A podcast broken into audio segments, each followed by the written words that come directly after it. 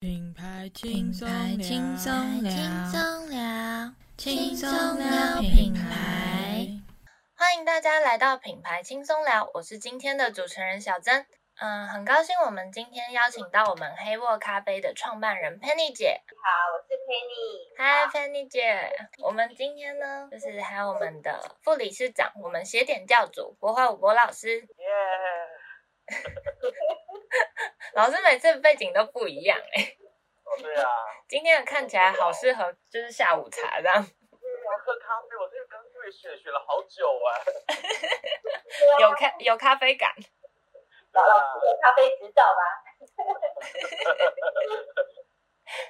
那我们最后是一如既往的隐藏来宾，我们王福凯王理事长。各位听众大家好，贝妮姐、郭老师大家好。嗨。两主持人。哈 嗨，老师。那嗯、我们今天因为特别邀请到我们的 Penny 姐，我们今天就是特别要再来聊关于咖啡产业现在。呃，疫情期间啊，还有就是未来发展的一些想法。对，那首先我想要先邀请 Penny 姐跟我们观众来宾介绍一下，就是您的黑沃咖啡是一个什么样的品牌啊？呃，我是 Penny，然后中文叫做林佩妮。对，然后黑沃咖啡是我创立的一个品牌。那因为我本身呢，就是很喜欢咖啡。那在还没创立黑沃之前，大概七八年的时间，就已经走遍了很多世界一些知名的一些产地，然后最后面找到一个最好的一个地块在巴拿马。那因为我我们就是要种出好咖啡，它的土壤条件是最重要的，所以我们找一块肥沃的黑土，黑色肥沃的泥土，然后因为这样才能种出最好的咖啡。所以我们的品牌命名呢，就叫做黑沃。可是对那时候刚开始接触的时候，很多人喜欢喝咖啡，可是不知道哪一种咖啡才是自己最喜欢的一个咖啡，怎么样才是你最喜欢，就必须说你要去尝试过。所以我就是在黑沃里面，我们创了一个咖啡问诊，就是说可以协助客人来到我们呃黑沃之后，找到一杯属于他的咖啡。所以觉得说黑沃咖啡有你的咖啡，就是我在创造这个品牌一开始的一个理想。然后朝着方向去进行，找到客人他喜欢的口味，然后在那个制作的过程中，我们也是一直都是讲究就是货真价实，就是说好的咖啡，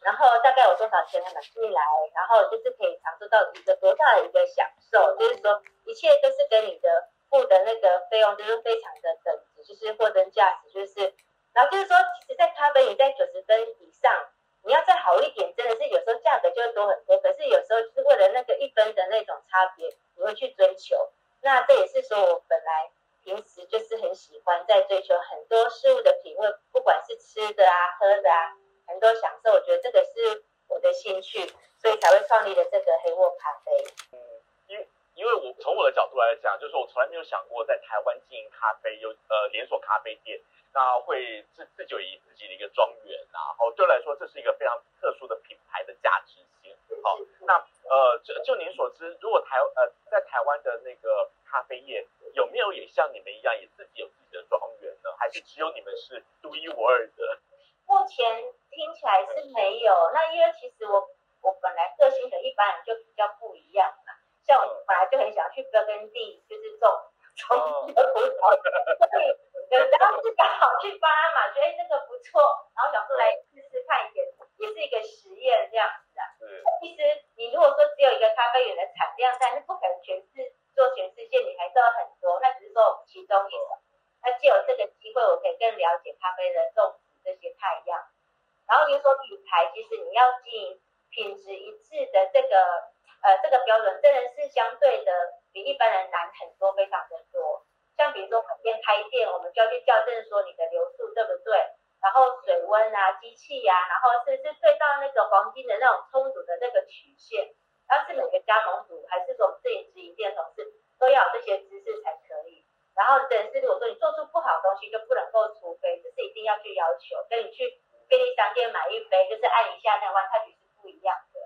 嗯，这个其实在中间这个技术的含量是非非常的高。我觉得。我觉得刚听完 Penny 姐介绍啊，黑雾对我来说变得好有想象。就是 就是一种生活或品味的那种感觉，就感觉那种白领下班然后坐在家里的那个读书的角落会喝的咖啡。我我们也是有在自己在网络上看到有网红啊，然后他们在在诠释黑沃的时候，他觉得说，哎，这是小资族啊，平常在上班的时候最大的享受就是到黑沃买一杯拿铁，因为他比如说如果说你去一般的超商买一杯可能比较便宜。可是他喝起来风味真的就是跟我们就是不一样。那我们虽然说比他们贵一点点，可是他们觉得说这个是小资族，就是最大的一个享受，在上班时间了。所以其实我们蛮多客人就是上班族啊，然后就是可能在中午你再出来买便当的时候，赶快就溜来黑我买一杯咖啡，那就是一个最大的享受。哎，那像现在就是因为疫情的关系啊，那像这些有些人可能居家上班嘛，那你们外带跟外送的业绩有什么？比较大的变化吗？有啊，当然是说，呃，整体的那个卖杯饮的业绩没有说就是疫情前那么的好。不过呢，我们的外外送的那个业绩也比平常多了四四十 percent 这样子，就是可以弥补一些就是那个营业营业额上面的一个 一个就是说损失。也是，在疫情的时候，其实我们蛮多客人都是在家里面冲煮咖啡的，反而是我们那个咖啡豆的销量就比平常。的好好很多，因为大家就不出门嘛，不出门你还是要喝咖啡啊。那以前你可能是说可以直接来黑沃买一杯咖啡，现在不行就在家里自己磨磨咖啡。所以在疫情中也是蛮多客人透过那种，就是说，哎，买咖啡豆啊，然后我们的客人有时候会跟，就是说线上教他怎么做也也是会啊。但一般都是本来就是照我们门市去做冲煮嘛，可是买豆子之后很多就是会变化，去跟你要怎么做啊，突然他什么磨豆机不会用，就是会有这一些。这一些的服务我就觉得还不错，然后就是客人只要在家里会煮咖啡之后，他就会一直煮下去。是我觉得我蛮像是那种毒枭在放毒的，就是在被那种好的东西毒到，他觉得可能就是这就不能够缺少，它每天就是要来一些咖啡因。但是那是因为黑沃的咖啡好喝，就是对啊，就是说口碑口碑上大家觉得黑沃咖啡好喝，也是我们现在最大的一个成就感，因为他们是因为觉得好喝才来买。对，就不是说价格便宜啊什么之类，就是因为哎呀觉得好喝，这个享受，他就会来买。那那我想要问 Penny 姐，就是因为我有看到你们特别为了疫情推那个，就是外带跟外送满额送防疫咖啡嘛？那为什么就是那个包装真的很漂亮哎、欸？而且我觉得它其实蛮适合拿来送人的。可是为什么那个时候你们是用满额送，不是就是直接贩卖这个礼盒？因为我觉得疫情。的话，就算是一种怎么讲，就是一个国难嘛，就是大家都不是，就是这个状况都不是很好。所以像上次，其实我们第一次做是在去年疫情发生的时候，我们也是有做一些防疫包，然后送给卫福部还有一些医医疗人员，然后是一些加油打气的话。那这次的话是也是想说给一些比较辛苦的那一种那个护医医护人员啊，所以这次用的是市长讲的几个那个防疫的金金句。那我们重点是希望说，这个医护人喝到咖啡会觉得很很暖心。那并不是说他花了钱去买这个咖啡，觉得哎，我们其实社会上每个角落都有人都在支持他们，然后默默的关心他们，只是希望说他们能到能够得到那种那一刻心里的那种温暖。所以我们才都是用赠送，没有去用那种销售的方法来做这个，就是跟行销的那种盈利会分成两边，就是做一个公益的一个感觉。哎，我觉得我来不用付钱的，是一个免费的，然后是一个温暖，不是更好吗？真的，可是好可惜哦，因为我那个时候看呃黑沃的粉专的时候，没有看到这个。哎，我觉得黑沃提供的就是你们的是温暖的感觉，陪大家度过疫情的那个心情。可是那个时候看到黑沃的那个粉钻的时候，没有特别看到这个东西，我觉得好可惜哦。好，真的，那我们自己再加强。就我 觉得好可惜，没有宣传，就是那么直接的告诉大家是为了这个感觉。那我们其实有有做了一个是舒困拿铁买一送一啊，就是你在空中就可以买咖啡，然后你这个咖啡还可以送给你你指定的人，比如说我今天在高雄好了，那我买一送一，我买了一杯咖啡嘛，那不是有两杯吗？其实我可以送给台北一个朋友，然后你。就去陪我们，这句话我们就可以空中一起喝咖啡，然后这也是我们有在有在行销在推广的。说可能就是那个加速也没有那么的多啦，行销的力道其实还需要再加强。这你们应该不知道我们的纾困拿铁对不对？我们说刚开始，对，就是纾困就是，诶，怎么讲？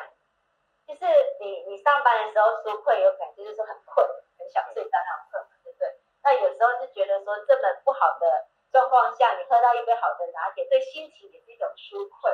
所以我们就把这个名字叫做纾困拿铁，就这是我们的学校长想的 idea，那反应是还还还可以啦。我觉得超有趣，我想要改天再找博老师，我们来干杯。我寄杯给你。对对对，就是你要买一杯，然后给那个博老师一杯，那就是我们约几点几杯一起喝咖啡，然后现在视讯其实蛮方便的。对对，我下次找老师开会的时候，跟老师干杯一下好了。我要坐捷运去下一站去领咖啡。呃，一站很近，啊，你可以散步啊，运动。这疫情期间，你在外面走动一点八公里，你知道吗？我刚有算过。你为什么会算这个？我很无聊，我刚刚就特别去看，就说最近的黑沃在离我家多远，然后我发现，哎，下一站一点八公里这样子。哎，那那波老师，就是因为刚刚好 Penny 姐讲到纾困，就是。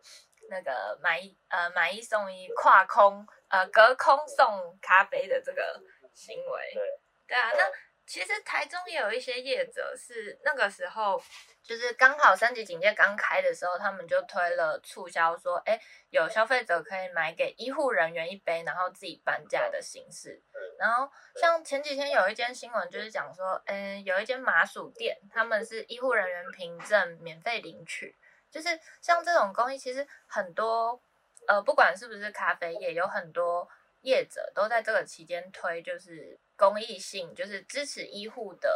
促销。对，那可是因为像咖啡的部分，我没有特别看到有什么问题出现。可是像马，呃，麻薯的那个部分，他们有吵起来，就是有说有医护人员就是可能一直领，每天领，然后结果麻薯店的店员就看着不开心。就反而变成，呃，一个争议啦。那像这样公益的促销啊，在这个期间，不老师有没有什么建议业者要特别注意的？呃，因为其实我觉得黑沃这里其实做的跟刚刚你讲案例有点不太一样，就是刚刚其实是呃黑沃呃刚刚你讲的那个是公益的部分，但是黑沃这里所做的事情其实不是公益，它应该比较算是人际关系的连接，对，是比较做这一块。对，呃，那呃，两个不同点，呃，为什么会有差异？因为你做公益意思就代表说你会免费送出去，然后呢，给比较弱势或给你要指定的团体或对象。但是当你把这给出去之后，就会碰到下一个问题，说谁可以有资格拿？好、所以呢，但是呃，刚黑沃这个不一样，黑沃是我今天是买了两买了一杯买了两杯咖啡，一杯送给你，然后呢，对方他是呃是呃。是等于说你付费之后，让对方获得，你指定的对方可以获得，所以呢，这其实是有付费对价关系。它比较像是之前有一个那个呃品牌叫 Milka，我上次好像有讲过，就 Milka 它其实有做过一个案例，就是他那个呃卖巧克力出去，但是拿到巧克力之后，发现那一排巧克力少了一个，中间少了一颗，那那一颗里面就写了一个密码。那密码到他官网上，你只要写写了地址跟电话，呃，地址之后呢，就可以把那一颗巧克力寄送给你想送的人。其实这里就比较比较像是这样的概念，它是增加情感，你知道吗？在我们现在大家都在都在隔绝的过程中，然后呢，你今天呃，你能赠送礼物给对方，其实是很暖心的。所以呢，这两个不一样，哦，这两个不一样。所以我觉得在目前操作上，其实黑沃是基本基本上是在这一块是比较。OK 的，但是有一块我觉得还是会有点小紧张啊，就是纾困这件事情，其实还是有点让人有点小焦虑，你知道吗？就是如果不小心的话，很可能就会变别人是拿着酸民当成剑靶，哦，这是这是比较要紧焦虑呃要小心一点，但是目前看起来其实呃应该还好，哦，对，我我觉得黑沃真的很厉害，就是用寄杯的方式，我觉得你们寄杯系统做的很好，欸，看起来，我们寄杯系统其实花了很多心力啦，但是说也是用了蛮多很多顶尖的一些科技的一些专专家在帮我们做这一块。可是我觉得寄杯最难的真的是就是要让它可以让所有的加盟主都都接受。那其实其实像我们常常在做这些数位啊行销，那其实我我真的是面临现在最大的问题是，所谓加盟主他们不知道说会员的好处在哪里，他们不不知道说，哎，如果说我我的一间咖啡馆，过一千个两千个忠实顾客，我就是会有多少回流。那其实我们在推季杯的时候，我们像我们前阵子就空中送三十万杯嘛，那现在其实还有几万杯还没有送出去。那有时候是说我们就是免费给消费者喝，然后也做一些补贴，然后让消费者到那个市去领领一杯咖啡。可是有一些他就觉得说你来拿免钱的，他就觉得他就不喜欢，他喜欢是要马上就是有 有收入进来这样，所以就是在配合上，其实我们还在挑战这一点，怎么让他们觉得说。我真的是说，一开始送他的，比如说一开始原物料所有的钱都是我们付的，可是他会觉得说有人力什么，他用的房租什么都是他的钱。可是，一般我们在开店做生意，其实很多时候都是会先免费请客人进来，他喜欢他就会来嘛。就是在这个观念上沟通，其实花了很多时间，可是也还没有挑战成功。就是在他们上线的这个部分，我们还在加油，因为毕竟我们不像那种比如星巴克那种那么大的品牌啊。就是说，总公司说你做做要求要做什么，他们一定都会做，就是会乖乖做。那我们就是会花蛮多时间在一直跟我们自己的加盟主啊沟通。就是我们起心动念都希望他的生意能够更好，去想这些东西。可是有时候你想的模式，他们有时候会想歪楼了，就是就好像在我们前面赚了什么，这其实都没有，一直在付出，一直在付出，就是希望他们能够生存的下去，做得好，然后我们把品质顾好。其实这个是很多。环环相扣啦，就是不只是你要有客人，你要 IT 团队，然后你要有商品，你还要有一个对的模式，怎么样可以跟大家沟通？不仅仅是加盟主的沟通，跟消费者沟通，也要他们去尝试用这个 app。就是蛮多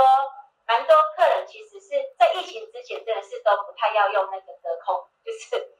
付付款啊，就是他们习惯用现金啊。而且还好是疫情，然后刚好推动了我们这个，就是说线上。线上那个买，就是说买咖啡，然后线下直接取到币下都可以，真的是跟疫情关系也是推动了我们这一波。那我们当然是说，在疫情之前，我们一开始在走走这一步，那没想到的疫情关系，就是加速了这个部分的一个一个成长。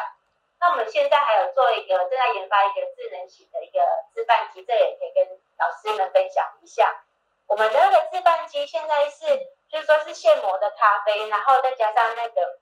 用那种我们有有西兰五 A 级的一个鲜乳，然后就现萃。那其实它做起来已经跟门市的一个专业的保乐斯做的是差不多。然后全部就是说你不用金钱的接触，你只要线上买，直接定向就可以拿到这些咖啡。那我是蛮期待，我们是七月三号把跟全联会合作第一间那个智能型的一个商店在内湖那边。那我是期待说这个可以引领下一个阶段那个咖啡模式的一些改变。因为当疫情发生的时候，人与人不能够那么轻易的接触的时候，你如何享用一杯现磨现萃的咖啡？我觉得这就蛮重要的。那当然是说，首先我们要把品牌这个部分做得更好，就是让消费者能认同你的品质，然后可以去慢慢继续买一杯你的咖啡。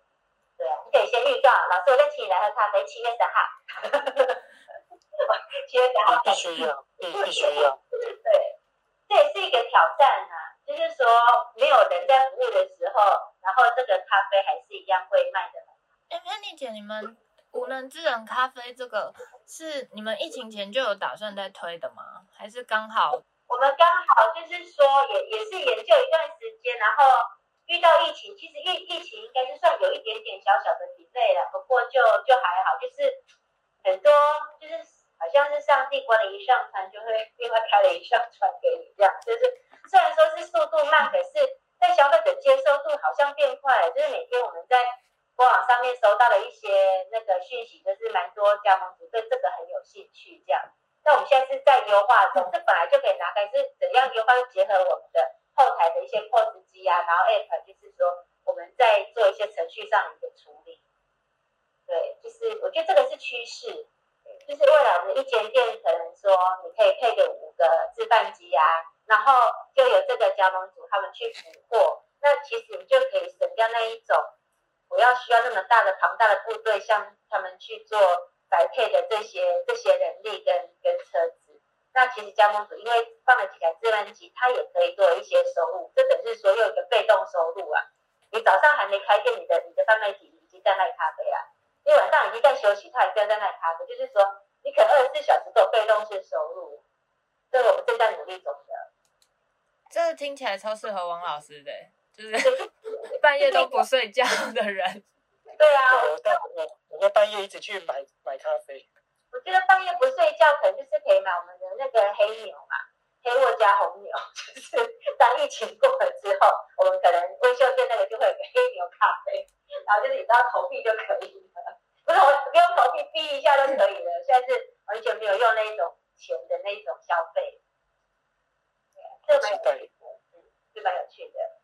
像我从跟王老师认识到现在，我也是变了很多有的没的，一直一直变，一直变，一直变。那老师都会关注我的 FB，要给我指导一下，说，哎，现在这这时候很需要怎么样的资源，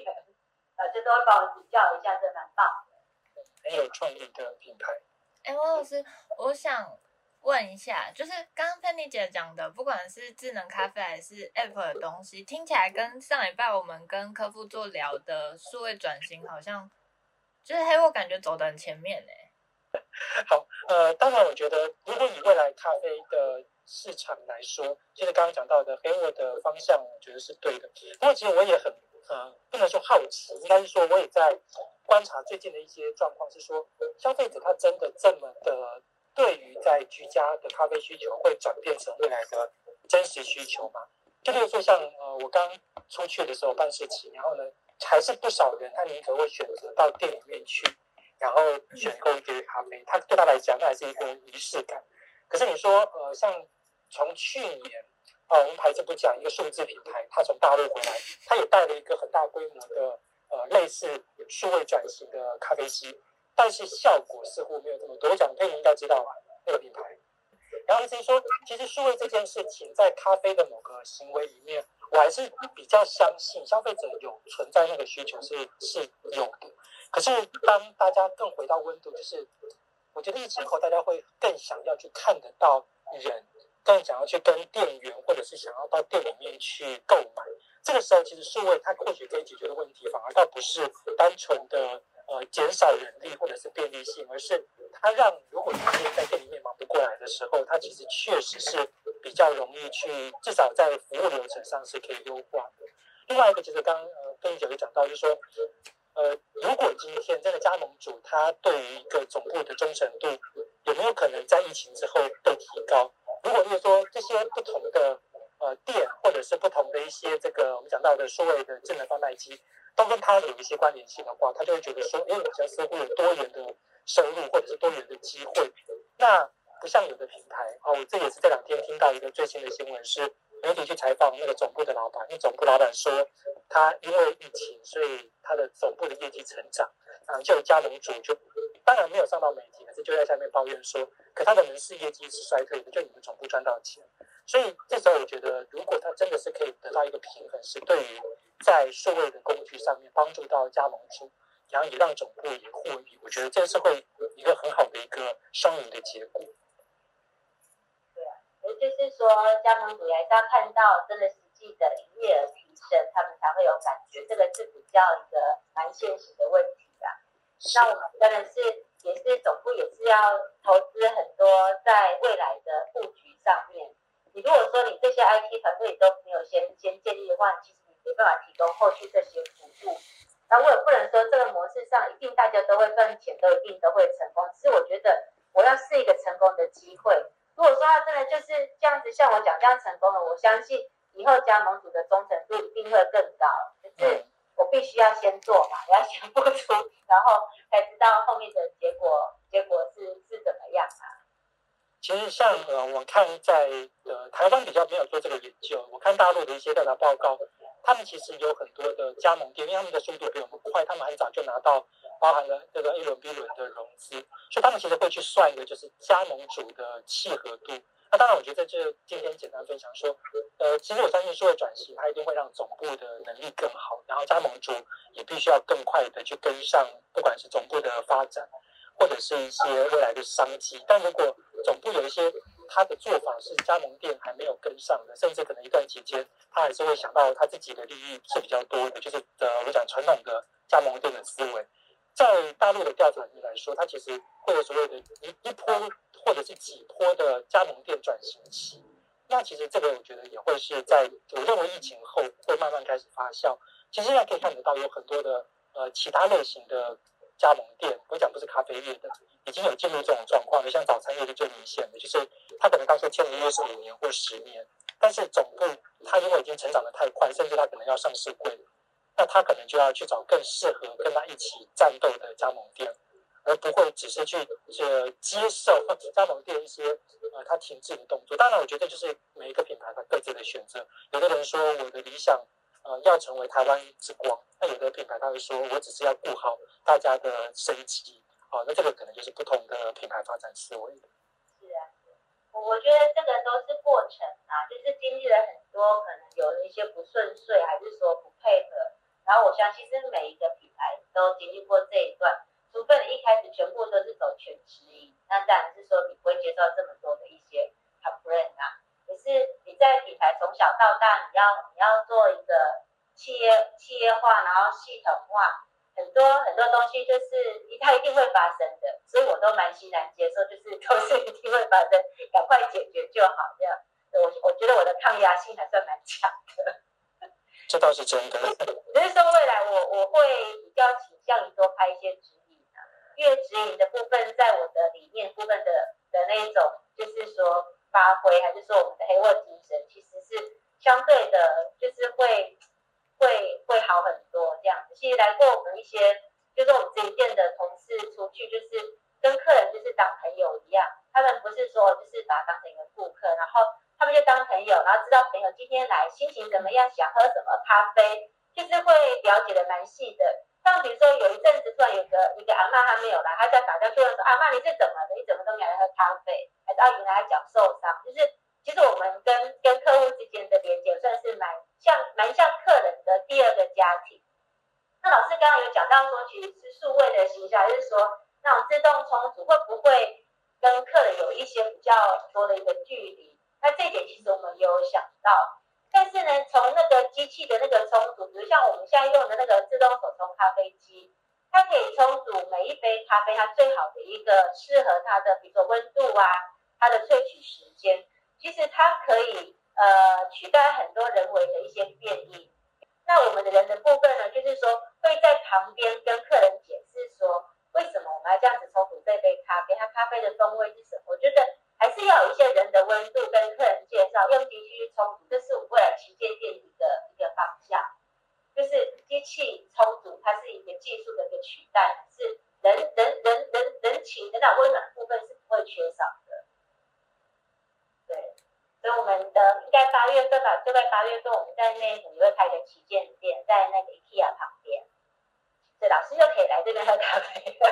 只要疫情不要再发生就好了。不过我刚刚有个听到有听到那个呃，就是机械冲煮的咖啡，我突然有一个一个想想法，哎，就是呃，可以跟大家分享一下。就其实我不知道，像之前我是在台南还在哪里有看过一个也是机器冲咖啡这件事情。那因为它过了热潮之后，其实大家就不太关心它了。哈，那呃，我刚才想的问题是，是大家一般人去咖啡店是为什么要喝咖啡？为什么要到咖啡店喝咖啡，而不是在家里喝咖啡？像我。如果能的话，绝对不在家里喝咖啡，因为在家喝咖啡根本没有办法跟世界连接在一起。所以呢，基本上我去咖啡店，基本上我会希望能跟人产生某种接触性。那有些人去咖啡店可能是为了工作，哦，就是谈生意或者自己那边呃工作，哈，这是一种啊。不管怎么样，它其实都跟人有关系。反而我会会想一件事情，说如果今天我有一个咖啡机，这个咖啡机可以做出的那个温度、那个味道。真的跟人影很差不多了，他应该要进驻哪里？他不该是留在店里面，或是留在店门口，他应该是要分分到什么？分到各个便利商店去解决，代替原来便利商店这样子通路的咖啡。对，我，我觉得如果是这个东西真的能成功的话，我反而应该是应该是要跟他们谈这个合作，然后呢，去把他们原来的这个这个比较差一点的机器给取代掉，然后换成升级的。感觉还可以顺便解放解放那些超商的服务员们。对啊，是啊，我我个人是这么认为啊，对啊。是我们的制贩机啦，我们的自动，就是说它可以自动冲煮最好的一杯。然后到店里面喝的咖啡，为什么还需要我们人去服务？是因为我们品种太多了，所以我们会介绍。对，然后可能客人比如说把这个机器小小的机器买回家之后，他可能一个月我们用月配一次，就是三十天都喝不同的。可是上面都会有有我们的一些叙述，为什么要喝这些咖啡？嗯，那我是懒的那一种。打死都不想自己去碰。因为你是人缘很好，朋友很多。像如果说独处时间多了，其实真的蛮多，就是自己一定会喝一杯啊。像比如说医务人员也是我们一个蛮蛮蛮主力的一个消费群啊。然后还有那个电脑工程师啊，他们也是就是每天一定就是办公室也是一定会来一杯咖啡，就是不是一直能够在外面。那可能一般做生意人比较会在外面喝咖啡吧。就是人家觉得一般觉得咖啡好像一天大概就两杯，也不会太多，所以很多人珍惜那杯咖啡，去外面跟朋友一起喝。可能老师就是这样子的，对不对？就是要要跟朋友一起享用一杯。没有没有，我我我我是一个人坐在那边喝咖啡工作，然后看那那些人的样子，那些人来来去去的样子，这是我觉得特别有趣的事情。对啊，所以星巴克的成功就是它提供另外一个空间嘛。对对。对啊，就是原来在看这个定位是蛮成功的。对。哎，不好意思，我觉得刚刚 Penny 姐讲那个三十天，就是每天喝一杯咖啡，这个应该会吸引你吧？会啊，会啊，会啊！如果他还能帮我做什么各种什么星座分析啊，或是运势分析，要配上咖啡，因为我是那种什么科都可以，但是呢，我不想要做过多选择的人。然后你帮我选择好配好，然后我就觉得人生超满足的。对啊，我曾经还想过，说比如说是巴西咖啡，然后你在泡的时候还有一下跑出来，然后有超越。我常常都会想东想西，那怎么样让我们的客人喝咖啡的时候可以更享受？因为我前一阵子跟那个动物园联名，我就跟里面的我们做一起讲说，我可不可以那只动物就跑出来，然后就跟你们互动，然后在杯子上面，他说嗯是可以，不过要花好多钱。对啊，我说我要去收，不好意思，没有没有没有没有，因为这这事情。我特别有感触，是因为那天正好看到，然后我就跟佩妮说，我想分享这一款咖啡。然后你知道我心里面思思念念，就是我想要那个咖啡上面图案的公仔，结果然后结果没有，结果我最近才实现另外一个小的愿望，就是我买了一堆圆滚滚的动物公仔。所以我觉得其实呃，真的就黑沃的。这个咖啡来说，但我觉得甚至也可以讲，就是咖啡产业，它其实还有很多元的元素是还没有被用的。很多其他品牌，我觉得都放弃了这种机会。那如果说很棒的设计，很多人就会没有去做这样的应用。所以我刚刚讲的那个跟动物园联名，后来我本来想把那个包装留下来，但是我觉得包装没有办法变成公仔，我就放弃了。很多很多想要做的事情，可是真的，我每次想这种事情，感觉都是大工程啊。比如说，你要让那一只那个濒临绝种的那个东石虎啊，你在你的咖啡杯里面游泳是可以，然后你就你在喝咖啡的时候，也跟小朋友聊这个石虎的它在哪边，比如说它就生存在台湾的哪些山脉啊什么之类，些很多东西是想要类似寓教于乐的那种想法，因为真的是你的量体要。要够大够多，才能让我去完成我很多我自己的一些比较特别的梦想。我觉得跟喝咖啡跟小朋友也是互动的时间。早上起来，像我就会煮个咖啡，那小孩子还小时候，不就跑来跑去嘛。那你在喝咖啡的时候，你把这个图案给他看，所以这个就是什么在哪边之类的，我觉得蛮不错的，意思又小朋友又上了一课啊，这样就可以继续的爱护保护动物，蛮好的。哎，那那个。因为我知道之前有一间冰淇淋，对，然后它就是上面做 QR code，因为他们说冰淇淋拿出冰箱其实要放五分钟比较好吃，然后那 QR code 的就是你扫了之后，它就会播放五分钟的影片，然后说，哎，影片结束后呢，冰淇淋是最好吃的时候，这样。那得这个都蛮贴心的。咖啡上面有可能放 QR code 吗？如果做数位结合的话呢？可以啊，这其实我刚刚讲的都可以实现，只是说你花了很，你要花很多心思跟费用在这个上面，可是你的量体还不够大的时候是没办法支出这些费用。用用这个饼干做 QR code，就放在咖啡上面。我还是想做啦，我觉得我我是一定有一天一定会这样子做，就是用这个找 q 然后可以知道这个咖啡的那个来源啊，它怎么做的，然后可能最好是庄主可以跳出来讲说，哎，这个咖啡豆是怎么样的特色。那我就觉得喝咖啡豆早上就一个人才是还能给你对饮嘛，因为他给你介绍，对啊，会有更有温度，那喝起来当然就是又更好喝。你当不管是饮料还是说你去餐厅用餐的时候，每次当那个柜台给你解到解释这道菜，然后讲完就觉得这个变得好吃，还是这个觉得很好吃，所以。希望他对于喝的用的东西多一些了解，这个是一定的嘛。哎，那博老师，你就是因为你习惯在咖啡厅工作嘛？有咖啡厅给你过，就是像服务，像刚 Penny 姐说温度的这种介绍行为的，呃、就是有有，有让你印象深刻的吗？有，曾经有发生过，有一家店在我高雄家的那边的一家咖啡厅，那个故事其实还蛮。有点小长，但稍微稍微讲一下，就是那时候我因为我很少回高雄，那我那一次就拖着行李就回高雄，然后进去以后呢，然后大家就就看，就是服务人员就看着我说，呃呃，想要坐哪里？我说我需要有电源的，呃，因为我要插电嘛，电脑要插电，然后呢，他就帮我找了一个有插座的位置给我坐。等到我第二个礼拜又回高雄要准备上课，我又进他咖啡厅，他一看到我就跟我讲说，你是需要有电那个插座对不对？我说是。那我就那时候我就觉得 shock，你知道吗？就像刚才 Penny 讲的，就是他跟人之间有那种情感的连接，然后呢，你就觉得很开心，他记得我。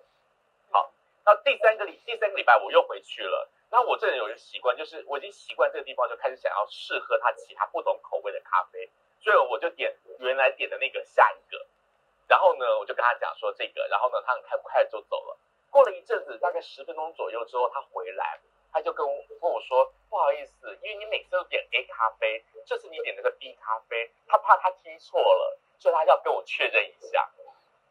然后我就觉得这个他们很有用心的，就包括记住我的习惯，包括包括我我的喜好，然后呢，甚至给我 double check。然后我觉得这种感觉其实的确是我认为就是呃一个悠闲咖啡厅应该要给人的温度。对对对，人与人的连接很重要。没错，对，嘿，就我们的客人蛮多都是家庭的啊，就是有些是比如小孩在国外，他们只要一回国，一都是全家都来这边喝咖啡，然后他们其实觉得说，哎，我们我们的人都还会关心他的爸爸妈妈之类，就是已经是这就是朋友的关系在，对，就在互动。有一个例子，我觉得也蛮蛮蛮特别，就是有一个有一个小朋友啦，然后来买咖啡。然后他只有拿好像十五块吧，就一杯咖啡六十块，就买十五块。可是他的就是说他的那种智商是有有一点问题的。然后就是他如果常来的话，然后坐在那边，其实动作比较不是那么的 OK 的话，其实也会引起其他消费者觉得怪怪的这样。那我们的店长就蛮不错，是跟踪他回家，然后到对面那个大楼里面，然后问那个管理员说啊，这个这个是谁？的可能是说要跟他妈妈讲一下什么之类的。那后来那管理就跟他讲说，你就跟他讲说哈，谁谁谁在找你了，你再讲这句话，他就他就会赶快回家了。对啊，那后来其实他的爸妈之后也有来到我们店里面，然后还说谢谢说我们就是说对他小孩子就是也算蛮尊重的，就是其实他拿了十五块，还是给他咖啡嘛，只是我们想要解决问题，然后就是用他自己的那个想法，就觉得说，因为也是有家人，怎么样可以协助他们解决这些问题。所以就这样子，就把问题解决，而且他们还是全家都是我们黑窝的一个客人，就觉得那是一个彼此的一个多个心思的关系。然后我也没有跟我们的同事讲说这怎么处理，可是他们自动会想出很多方法去去解决，就是说名义上的问题，可是让人家觉得说我们是朋友，真是真正的朋友，就是把礼貌就对待我们一个客人这。个例子分享，因为我自己听到他这样做，我就觉得他好棒，怎么那么棒？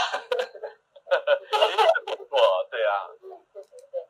老师，我想问，刚两位呃，就是博老师跟 Penny 姐分享的这个案例啊，因为像博老师的案例，我觉得听起来是呃，不管是店员还是店长，他的记忆力惊人呢。因为你是隔周去嘛，这个我觉得他很厉害。对，不过有人有人讲说，是因为我的头发太长了，所以大家很容易辨识我，就是我品牌记忆度很高，辨识度很高。你太好认。对对对对对。对，可是蛮好认的。对啊。对，可是这个东西就是要怎么去教育员工？对啊，就是或者是佩妮姐讲的案例，它是不是比较像品牌精神的东西啊？如果是其他业者啦，因为听起来黑沃在这块已经就是传递的很好。如果一般像假设我现在想要开一个咖啡厅，然后我想要像佩妮姐一样这样做的很有人情味，我要怎么去传递这件事情给我的员工，他们才会做好？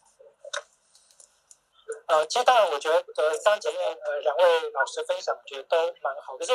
我要先回头来讲，不是所有的消费者跟店员都一定适合这个这个逻辑。所以其实当今天呃有很多创办人他会觉得说，我期望我的传递精神是什么的时候，其实第一件事情就是他要先找到至少合适的伙伴或者是同仁。例如说像有的咖啡店，他就是以叫不打扰为原则。他不打扰谁，他可能不希望他的顾客被打扰。呃，我记得几年前有一个不太好的经验，但是我还是觉得可以接受。就是那个老板，他就一开始他就在各种地方就写说，他希望呃进来的顾客不要吵、不要闹、不要讲话太大声。他的员工也很酷，就那种都是刺青，有没有？然后，但是应该是有点艺术气息的那一种。所以我觉得在品牌精神传递的时候，至少你要找到跟你认同某件事情的员工。再来第二就是你要让你的顾客能够可识别。有的时候很多人是不能被识别。有人会说，啊，我这个精神没错。可是我要去传达一个理念或故事的时候，如果今天你就是啊理所当然，其实你的消费者或者是你的员工，他都会产生所谓的服务的不一致问题。所以就说像我刚讲到，他在店里面就很明确的有视视觉可以看得到，就是他不希望呃有人被打扰，包含了老板不想被打扰。啊，老板，你不能催他的咖啡赶快上，他不希望其他的顾客被打扰，所以你讲话声音不可以太大声。所以他这时候他的每一个层次，他就会用呃很明显的视觉让你知道。那我觉得最后一件事情还是蛮重要，就是说，因为对应到什么样的顾客，他会喜欢什么样子的呃所谓的精神理念。像我觉得刚刚那种是有一点点特殊性，可是我其实像博老师那种店，我也会害怕。就是如果我去，他好几次他都认为理所当然，他应该了解我，我就会觉得 我有一种被监视的感觉，我超讨厌这种感觉，就我个人。所以这时候我可能就会去选那种，其实他知道，他也了解我，但是他不会理所理所当然。啊、就告诉我，哎，你是不是这样？对对，你你你不要管我，我今天就是想要没有坐没有插插座的位置也没有关系。但是这件事情，就我刚刚说到的，他或许可以用啊、呃，我刚刚讲到的，就是在对于消费者在沟通前的时候，你可以给他一个更简单的讯息，例如说，我就是喜欢不被打扰，但是我想要更快速的完成我要的服务的时候，我可以就是说，哎，我给你一张小卡，或者是我给你一个，或许数数位是一种做法，但是就算没有数位，至少我可以给你一个比较容易让你，例如说，哎，我就是在你之前的选项。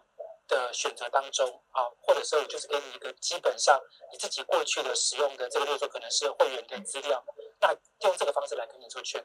但如果你今天就是不想要，他也不会说啊，就告诉你说我因为很了解你的，所以你一定要怎么样的这种感觉。所以我觉得回到精神理念，你要先找到对的员工，而且你要能够让你的顾客知道，能够看得到你要传达的元素是什么。那如果说你没有办法把它写出来，你至少要在某一些可能是呈现出来的风格上很明确。你不会说在这种温馨的咖啡店里面，然后让人家觉得说我就是不想被打扰，那就有点奇怪。而且我觉得这一部分还有一个东西是需要去呃去补强的，就是说，其实如果你想传达这样的精神，你必须要有符合的管理方法。好，呃，怎么说呢？像我们其实都熟知有一家很大很大很大的连锁咖啡厅。他本来是要要求给要去呃给别人的感觉是一种悠闲自在的 view，可是呢，为了要促销，所以呢，他让店员忙不过来，所以你就发现店员看起来根本就不自在，不不悠闲，就忙得手忙脚乱，你就发现那这个店员就不可能帮助你去传达悠闲的 view。好，所以呢，我觉得管理很适当是变得很重要。所以像 Penny 呃你们的咖啡店，其实我认为就是一个管理非常漂亮的一个结果。就是你的理念跟你管理模式跟呃最后呈现结果是一致的，然后呢，因此呢，我可以感受到你本来想要说的那件事情，我觉得很好。对，我这边我想再回应一下，就是刚刚觉得管理这件事情真的很重要，但是管理也是一样，就是说呃，例如啦，如果今天你期望你的店员真的很有温度，那你在教育训练的时候，你就应该要把这件事情很明确的，例如说呃，不论是受训的结果，还是在人格特质，例如说你去做 DISC。去做测验，把它给测出来。呃，我在疫情当中，我有一个很明显的比较值。这件事情是我刚好在上线上课的时候遇到的。呃，那个公司他要做培训，然后结果他就跟我讲说，他希望他的员工哦是能够未来的时候怎么样怎么样怎么样，其实就是讲比较呃更客制化的，然后更了解他的我们讲到目标客群的。结果就问他说，那所以在课程设计里面，需不需要去做员工的人格特质里面的测验？他说啊不重要，他说你只要把课程设计出来，我的员工就会理解。所以这代表那个老板他自己本身就产生矛盾点，他期望他的员工很去了解他的消费者，可是老板却不在乎员工的课是不是真的有呃克制化，所以这时候就会导致了，其实你找到的员工，或者是在你的培训过程当中，其实你就很难让员工真的去理解，或者是你真的产生一致性。所以管理他也必须落实在，例如说从新人进来到升迁。他都必须要把它给放在某些不同的阶段里面，然后去提醒他们。刚刚老师有讲到就是未来的部分嘛，那我我想要回头，我们再回来讲咖啡业的部分，因为刚刚老师讲的东西好像各行各业都通用。那像咖啡的话，目前嗯，因为疫情的关系，有一些内用禁止内用会造成问题嘛。我有看到说，就是。呃，影响最大的一定是景观餐厅或者是景观咖啡厅。然后我有看到有一间店，我那间店我那个时候开的时候我还蛮想去的，可是一直到就是三级警戒我都来不及去。对，可是因为他们是有姐妹店的，他们在山上有景观咖啡店，然后在山下有就是更早开的姐妹店，所以他们就把山上的员工通通拉下去山下。就是用姐妹店做联合菜单的形式，就是这这当然可以解决景观咖啡店的问题，可是因为不是每一间店都有这样的姐妹店呢、啊。那像景观咖啡店，王老师觉得有什么未来在三级跟就是解禁之间还有什么机会吗？如果是讲呃景观咖啡店的话，其实我会觉得。对于现在三级警戒的空间应用，它应该会是一个在至少年底之前，它都要重新去思考。因为只要是餐饮业，它就一定会受限在说，我不论是不是七月解禁，我接下来我还有一段时间，我也会控制人数。所以它是不是一定要每一个区域都作为用餐？我觉得它要把它给这区分出来。它只要不是在用餐为主的区域，它就是告诉消费者说。我接下来就把它区隔成，如果你要用餐，你要用预约制。好，在初期解禁的时候，甚至到接下来，你还可以更明确，就是我一天只接待几组。其实我也有朋友，他也是在做这件事，只是他的店没有这么的远，他是比较在市区的老宅，他就很坚持，他说我就是不接散客，我一天来几组，我就是只接固定客。那如果景观咖啡店，他要再重新利用他的空间的时候，他势必要。不让他的顾客随时就可以去使用一些空间，那这时候他这些空间他就可以作为二次应用，比如说他要固定去出租拍婚纱，或者是他想要去做一些所谓戏剧啊，好像因为也有赞助戏剧嘛，所以像这种的空间应用，只是只要把餐饮业跟过去的空间混合在一起，它就会受限的话，那你就要去思考能不能够呃挑选合适的位置或挑选合适的店，然后把它给分拆。当然，这种就是还有足够的其他的店可以去做支援的。如果你就这么一家店，然后呢，你就是在山上的景观咖啡店，那反过来问，那接下来他就是没有顾客，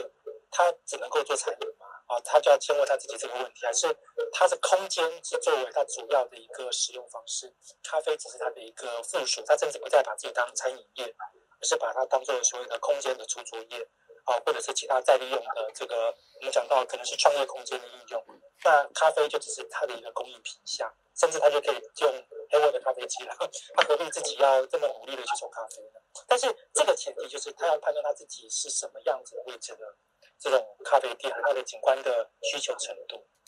那波老师呢？就是，嗯、呃，因为你现在也比较，呃，现在没有办法去咖啡店嘛。如果解禁的话，咖啡店他们做什么样的措施或者是方式会让你愿意再回去？哦，我我没有没有影响啊。我还是会回去啊，我一定会回去，然后我一定会一面回去一面骂这些顾客很讨厌这样子。好，但但是我觉得是这样子啊，其实我觉得回去是一定会会发生。大家其实呃，可能一部分有些人他可能刚开始会焦虑，然后因此不回去，但是这不影响结果，其实因为回去是必然的趋势。好，但是呢，其实应该是在回去不回去之中间的这个过程，他可能要不断的呃解封，再再再回到哦三级这个这样子的过程中，那你要怎么去维维持它？就像刚刚王老师他其实就讲到，其实你可能在这时候就要进行所谓的那个转型的部分。好，举例来说，最近我有看到网络上有一个讯息啊，这个其实之前在日本就看过。日本因为之前的疫情很严重的时候，那个呃 KTV 其实包厢就重新改改改制了，他把高包厢变成办公室出租，所以你可以在 KTV 出那个办公。那在台湾也有，台湾就有些旅馆就把他的房间改造以后，没有没有床，然后改成有办公桌的独立空间，然后出租。好。那其实这等于说，你就就把你的整个平常给转型掉，好，转型掉，然后呢，以适应现在这样子的环境中，哪些族群可能是最大的需求者？那日本的那个案例其实比较成功啊，就是呃，因为他们的东京的角度来讲的话，他们的那个寸土寸金，好，那台台湾的状况是这样，因为台湾是被强迫一定要在主要是居家，所以呢，其实没有多少人会想要去那个旅馆去办公，好，可能也没这个需求度了，好。所以呢，这两个有点差异性，但是不管怎么样，它的转型的过程中，其实都是为了适应在当下这个环境应该怎么调整，才能创造出它更多或更有可能的客源。哎，那我有看到有一些连锁咖啡业者，就是他们原本只有呃做就是手冲的外带外送，但是他们现在连外送平台都开始推绿挂包了。原本是没有的，有呃有几间是这几天才开放，就是好像他们也担心，就是疫情没有办法结束，或者是像我们上次聊到的，可能 解封又封，解封又封的问题。那所以可能增加外送平台的品项是一个收益方式嘛？那他们还有别的机会吗？哦、呃，说了这个这样品项，就是刚刚你讲的，其实如何增加副产品，对不对？就是原来你可能这不是你主要产品，然后做这样副产品来帮助。你其实我其实不到店，但是我可以拥有你的这个商品。好，就像刚才那个 Penny 讲的，就是说，呃，就是我今天咖啡豆的销量变多了，其实某种程度上，其实它也是一一种副产品的概念，或者说从咖啡往下走，就像那你想说，既然我要喝咖啡，那如果我都要关关在家里，你喝咖啡的时候你还需要什么？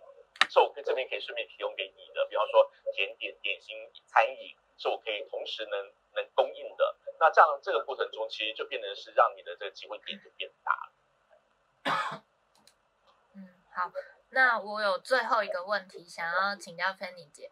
就是因为我看黑沃真的是在数位的路上走得很前面，我很好奇，就是你们在未来的数位服务上还有没有什么新的规划？未来的数位服务吧，应该是就是会让那个人与人的连连接。会 串得更好吧？就是说，所有的交易都会从数位里面去了解，然后从数位去找到说什么是你的咖啡。我们就是说，方向就是说要做到懂你的咖啡，然后从数位去分析说你喜欢的咖啡，然后在我们里面哪边就可以可以领取，然后怎么样重组，应该是这个方向为主轴在一直在那个延伸吧。那可能不只是咖啡，只要说你这个平台。做得好，比如像我们那个七月这跟全联就是开始有一个合作嘛，那我们也是希望所有的全联的会员可以到我们这边来消费。那不只是全，我希望说全家啊、seven 啊，其他的不同的那个，就是说平台的业者可以去跟跟我们做一些交换。对，那这就是说我们可以借由这个数位来取得呃消费者的一些数据，然后从这个数据去根据优化我们的那个营运模式。目前是这样。听起来蛮大胆的，就是因为你讲的这几家全都自己有咖啡。我跟第一个目标是跟全联已经开始在串了嘛，嗯、就是说我是一个平台，可以接受所有的不同平台可以来跟我做合作啊。对，不管小间大间，只要你有这种需求，需要放咖啡，你就可以来我们这边黑沃的放咖啡。所以我希望我的自贩机可以短时间内可以铺遍全台，这样子大家才能够，就是说我真的是要跟就做交易的时候才找到地点。可以兑换，是是啊，是都是大案子啊，没错。我我好奇想问一下，我我好奇想问一下，那全联他这个应该说今年他疯狂推他自家咖啡，那所以您品牌进去是用黑沃还是用全联他自有品牌？我们用的是黑沃，也是卖的是我们黑沃的价格。那因为以前的咖啡其实他们本来就属于平价咖啡嘛，可是消费者就是说，学人也想尝试说，到底消费者愿不愿意，就是说多花一些钱在精品咖啡上面，因为我们的定位是精品咖啡。所以如果说这边测试的好，也有机会可以在其他的全联跟他们合作，这是目前的第一间店。那我是期待它能够成功的。会不会担心全联发现，其实他们店可以吃得起高价咖啡的消费客群，是他们自有品牌就推出高价咖啡了呢？对，他们也许可以推出，只是说我们自办街市手，比如说他会员可以在里面可以去做消费啊。那你要像我们这样子再去盖团队去做这些东西，我不知道他们要不要做这些事情。而且就是说，你的咖啡品质要得到所有消费者的认可，那是我们很多环节都照顾得很好。那当然是说每个人要去做都可以，只是说你要不要去，然后真的有那么多资源可以做那么多事情吗？那其实我们这里也是收到很多加盟主的支持，才有办法走到现在。就是你要过硬，你的供货也要供得够足，你才有办法买这么好的设备啊，然后请那么好的人才进来做这些事情。所以你怎么讲？就是说我们黑沃走到现在，如果说你其他要复制我们的东西，不是不行，只是真的是你要花的很多的时间，然后还有很多的幸运。我这一路走来，真是经历过蛮多幸运，很多人的帮忙啊，支持。对蛮难的，我走到现在我都觉得，叫我再做一个黑，我都觉得太难了，难，觉得太太难了，是。有气。嗯，哎，我不怕。哎，那王老师对数位的未来咖啡业的话，你有什么样的建议吗？其实我觉得刚呃，就是在提到几个项目，我就要简单呃，就是我我自己期待，或者是我自己觉得，以我的咖啡的这种重度使用者来讲，因为我觉得速度越快的提供，会对于呃消费者来讲会越得到便利。不论是事前我上网，就是说我今天我在上网，就是我要喝什么咖啡，我就先完成了订购。那当然我也可以不要选择外送，我就是到店里面去。但如果你觉得很懒，不想要在网络上面完成这些事情。店里面如果有一些数位的工具可以帮助我完成，我觉得它也是一个很好的做法。那其实还是有很多时候，我们如果不是要在咖啡店里面坐好几个小时，你就是要一杯，然后可是你要等那个店员冲个老半天，然后最后要花很多的时间的时候，它或许会是一个流失的状况。可是反过来，也有的人他愿意花几个小时在咖啡店里面，但他还是不希望说这个咖啡的过程是这么的缓慢的。所以我觉得他如果要是可以透过一些数位的部分，不论是在事前的客制化的订购，或者是说他可能在网络点餐，至少如果今天我在座位上了，然后我已经喝了第一杯咖啡了，然后我待了一个小时，不想喝第二杯，可是我怕我的电脑被人家拿走，那我能够直接上 APP。好，其实这个在呃其他的素食也已经做到这件事，就是我可以只要在我的 APP 上面，我就可以去点这家店，然后我就去订餐。那时间到了，那餐好了。那我再去拿就好，我不用说啊，我为了要去等那个餐，所以我下楼等了三五分钟，甚至等到十分钟，终于拿到餐了，然后电脑就被干走了。啊，一直讲到电脑被干走，那也是我心中曾经发生过的痛。所以，像这个就是数位化可以帮助，不论是呃当当下的需求，还是在店内使用的需求的一个便利性。便利性。所以，我觉得刚听下来。对王老师来说，就是便利性跟速度嘛。懒惰。懒惰。可是感觉博老师你应该会更注意，嗯、呃，更在意的是个人克制化那种感觉，对不对？呃，我不一定要克制化，但是体验的过程基本上蛮重要的。不管它的是不是独特体验，或是它是一个呃，就是某种某种情境的体验，对我来说它是比较比较有意义的哈。那当然，我其实如果一般来说，我都会去比较家附近的话，大家都去比较便宜的店啊，大概就是呃七十块左右咖啡厅的那种那种地方。好，那那就没有这样子的过程，但是至少它里面会有很多人，在人的过程中，其实我可以得到比较更多的灵感，或是更多的想法，这是我喜欢去咖啡厅的主主要原因。那呃，至于等待时间，其实我等过超过一小时的时候。哦，那个因为让我觉得很 shock，后来他就跟我，这、哦、很久对不对？然后呢，后来他就终于送来我点的是拿热拿铁，他送来之后呢，你知道吗？他就很歉意，一个漂亮的小、很可爱的小女生就跟我道歉说不好意思，因为刚好今天没有人会雕花，所以他花雕了一个小时吗？